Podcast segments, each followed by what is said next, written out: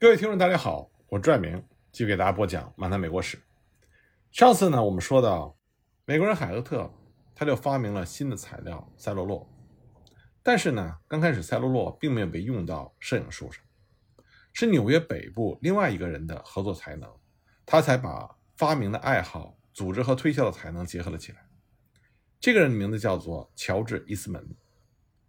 那么，乔治·伊斯门呢，刚开始是在一家银行里当职员。后来呢，他对摄影就产生了浓厚的兴趣。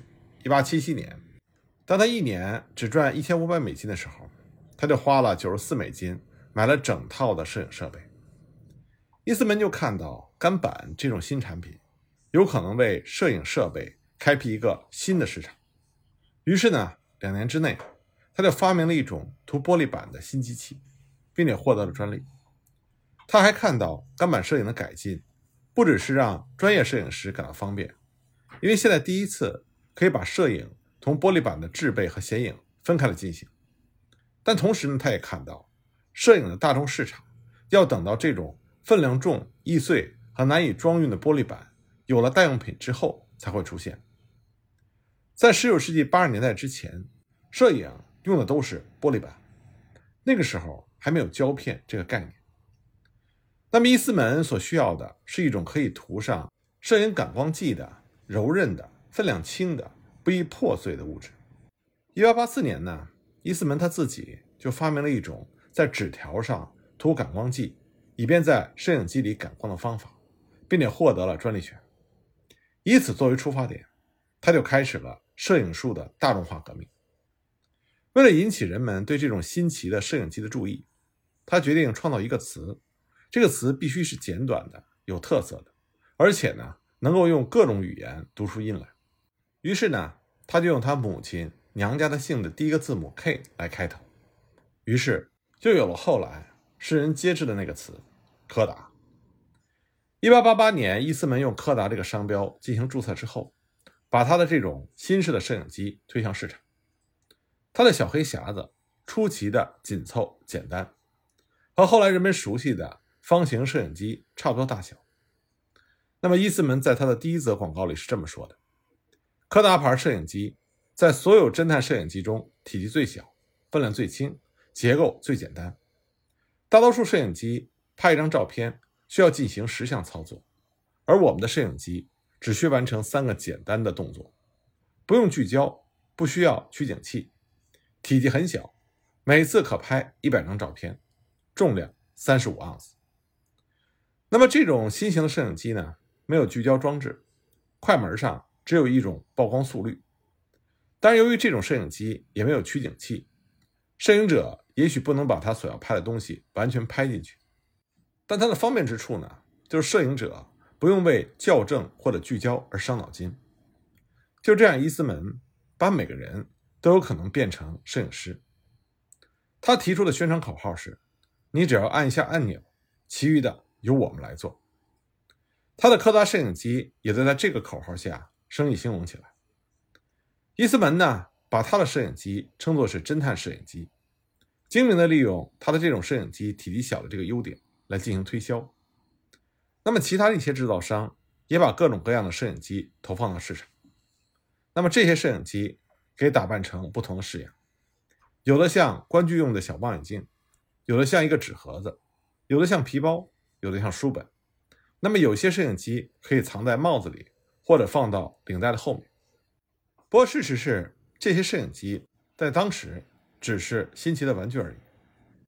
那么伊斯门的摄影机虽然也被叫做侦探摄影机，但他的摄影机在当时价格便宜，而且确实实用。他献给美国人的不是一种新型的摄影机，而是一种新型的摄影方法。当时伊斯门给他的摄影机定价是二十五美金，包括第一卷软片和冲印全部一百张照片的费用。摄影机的所有者在用完这卷软片之后，就把整个摄影机寄往摄影机厂，然后呢，摄影机厂再把他的摄影机寄回，里面已经装上一卷新的软片，收费十美金。同时呢，把他上一次全部拍的很成功的照片裱好之后寄回去。这也就是说。任何美国人，不管他对化学和摄影术是多么的一窍不通，只要他有二十五美金，伊斯门就可以让他掌握拍照的本领。但伊斯门的方法里有一个薄弱环节，就是软片。在柯达厂，带有影像的感光乳剂必须从纸上剥下来，然后把它压成透明的明胶薄片，予以干燥。那么，为了避免这种吃力不讨好的工作，就需要有一种更好的薄膜材料，最好是一种既柔韧又透明的材料。那么，赛璐珞在十五年前就已经在市场上出现了，它也许能解决这个问题。虽然伊斯门是第一批发现这一点的人之一，但其他一些人也同样看到了这种可能性，并且加入了制造一种实用软片的竞争。直到这个时候呢，海厄特的赛璐珞一直只用于制造坚硬的物品。后来在1888年，费城的一个照相玻璃底板制造商要求海厄特生产具有百分之一英寸均匀厚度的赛璐珞透明薄片。然后再在这种薄片上涂上照相感光乳剂。那么这种赛璐珞薄片用作胶卷仍然是太厚，也不够柔韧。那么第一个申请赛璐珞透明胶卷专利的是新泽西州纽瓦克六十五岁的一位牧师，名字叫做汉尼巴尔·古特温。他当时呢正在为教会学校编写圣经故事，为了给这些故事加上照片插图，他一直想找到。某种比玻璃更好的材料。经过十年的努力，他终于在1887年5月2日申请一种照相薄膜的专利。而与此同时呢，伊斯门他已经安排了他的一个研究人员从事这方面的研究。两年之后，伊斯门也获得了他制造柔韧的摄影软片的专利。接着呢，就发生了众所周知的一场关于专利权问题的旷日持久的诉讼。一直过了十五年之后。那时候，古德温已经去世了，古德温才在事实上得到了他的专利权。那么，在这个期间呢，精力充沛的伊斯门已经制造出大批的赛璐珞软片，当时将近百分之九十的胶卷都是他的产品，他已经垄断了国际市场。那么，伊斯门的新产品赛璐珞胶卷容易装填，容易显影，他用这种胶卷就打开了业余摄影爱好者的世界。正像一个英国史学家所说的那样，柯达胶卷的这种新特点，使摄影机能够像自行车一样，丰富很多人的业余生活。很快，越来越多的美国人都拍起快照来，摄影俱乐部在全世界到处都涌现出来。如果说过去摄影的风行是靠着专业摄影师在摄影师内拍摄人像，和偶尔在户外拍摄一个重大场面，那么这种新的群众性的摄影。就找到了新的拍摄对象。艺术民主化了，每个人都有可能成为艺术家。每个人都像给自己准备了一个镜子，有了这个镜子，日常的经验就可以捕捉下来，以便在将来的任何时候予以重现。摄影成了制造值得追忆的经验的一种手段。一八八八年十月八日，著名的发明家托马斯·爱迪生向专利局提交了一份声明，声明里是这么写的。本人正在实验一种器械，它对视觉的作用就像留声机对听觉的作用一样，它可以把运动中的事物记录下来，并予以再现。它的结构简单，因而价格便宜，实用而又方便。这种器械我称之为活动影戏机。此项发明为连续拍摄间歇出现的连续画面，把这些连续画面按连续螺旋拍摄在一个圆柱体或者是底片上。其方法和把声音录在留声机上是相同的。那么，这就是电影的出现。爱迪生在着手研制他的活动影戏机之后不久，就弄清楚了一些基本的发现。比如说，他发现，虽然它的录音留声机必须连续运转才能录下连续的声音，但是拍摄活动画面的摄影机却必须断断续续的运转。这样呢，视觉滞留现象才能让观看的人。产生物体正在运动的幻觉，所以按照短暂的间歇拍摄画面，然后再把画面连续放映出来，才不会让人产生模糊的感觉。爱迪生他很早就意识到赛璐珞的重要性，要让摄影机和放映机得到切实的改进，能够放映相当长的电影，那就要看能不能找到一种做软片的柔韧适中的物质。如果没有赛璐珞，没有类似赛璐珞的东西，爱迪生是很难造出电影摄影机来的。当爱迪生第一次看到涂上感光乳剂的赛璐珞薄片的时候，这种薄片仍然太硬，做不成胶卷，所以呢，他就把一些这样的薄片绕在它的活动影戏机的大圆柱上。但是呢，如果有了性能适合的赛璐珞，那么爱迪生他自然就希望能够放弃他的圆柱体设计，设法让连续不断的狭长的胶片直接从他的机器里通过。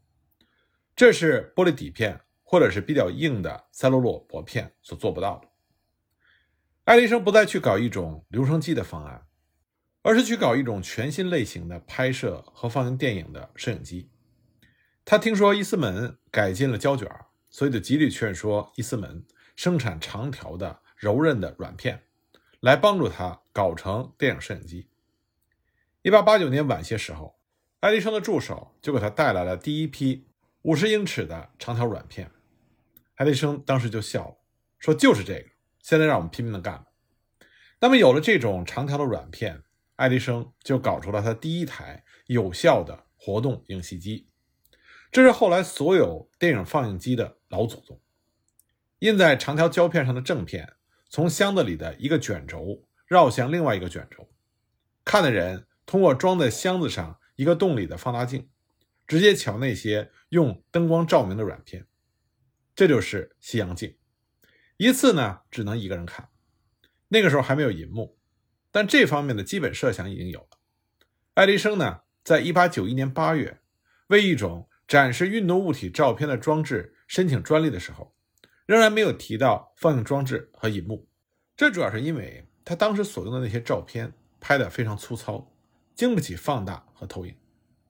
但那个时候，爱迪生就已经认为，电影用于娱乐的前途可能会和留声机一样，因为那个时候人们如果要使用留声机，只要把一枚硬币塞进机器，就可以听到他们喜欢听的音乐。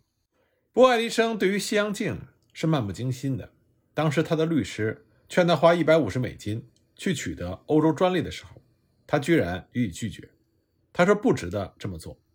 那么，爱迪生的发明家天才在电影这个事情上就得到了直接的体现。